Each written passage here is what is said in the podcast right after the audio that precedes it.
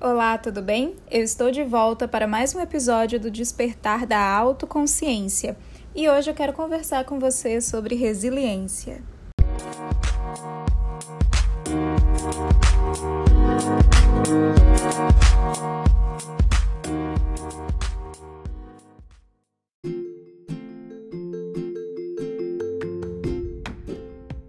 Sabe aqueles dias quando tudo que você precisa é de uma boa dose de café? Pois é, de vez em quando é normal precisar de uma ajudinha para levar a vida adiante. Mas quando esses dias começam a se repetir com frequência e o cansaço ou o desânimo começam a fazer parte da sua rotina, não tem café que resolva. Nesses casos, você vai precisar mesmo de uma boa dose de resiliência. E você já sabe o que é isso? Olha só, a resiliência foi um termo trazido da física. Ela faz referência à capacidade que os objetos têm de se manterem íntegros na forma normal após sofrerem algum tipo de choque ou uma grande pressão.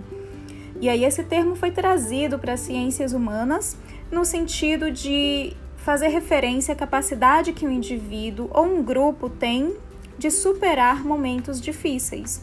Por exemplo, Talvez na sua família você já tenha passado por algum tipo de crise familiar. Talvez na sua vida pessoal ou conjugal você também já tenha passado por alguma situação difícil ou desafiadora. Isso é normal. E aí é onde a resiliência se apresenta. Ela está relacionada à forma como você supera esses obstáculos da vida sem perder a sua espontaneidade, a sua alegria e o seu bem-estar psicológico e emocional.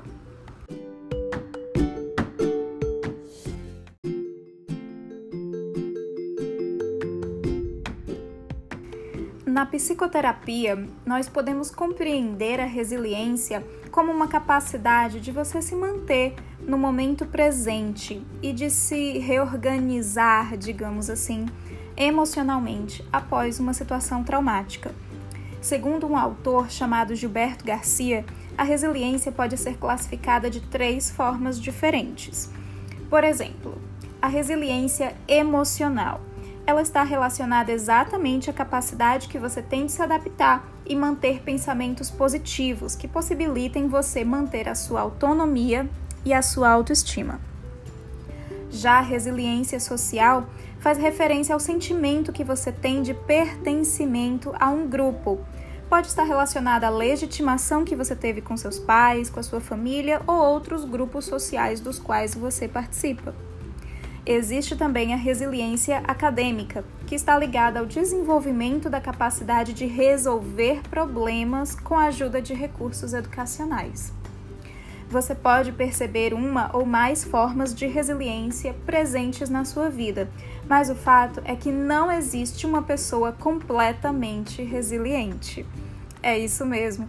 A resiliência ela está bastante relacionada ao suporte que você tem nos seus grupos sociais, na capacidade de dar conta individualmente das suas demandas emocionais. Portanto, não existe uma pessoa que seja totalmente resiliente.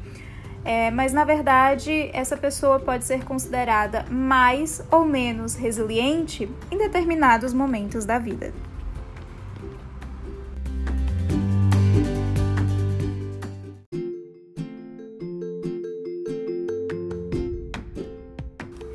No mercado de trabalho, a resiliência é uma competência que é bastante exigida, bastante requisitada, porque ela deveria estar presente nas empresas e em diversos grupos sociais.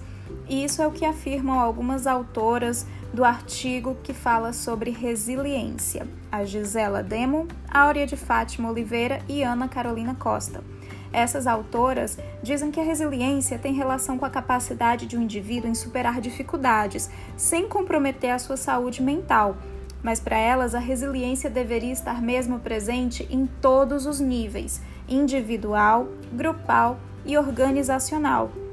Exatamente. A resiliência deveria ser uma característica ou uma competência das organizações, das empresas, e é por isso que ela é tão requisitada no mercado de trabalho. Isso porque nós estamos experimentando situações felizes e estressantes ao mesmo tempo, o tempo todo. A resiliência nos ajuda a transitar por essas situações de forma mais sadia e estabelecer melhores relações. No trabalho, a resiliência é necessária porque, com essa competência-chave, você terá um convívio mais saudável com os colegas de trabalho, com os clientes e até com aquele superior, aquele líder ou chefe que é mais difícil. Então, para saber mais sobre resiliência, você pode me acompanhar no site rafaelbenevides.com.br e ler um pouquinho mais sobre as competências socioemocionais. Até lá!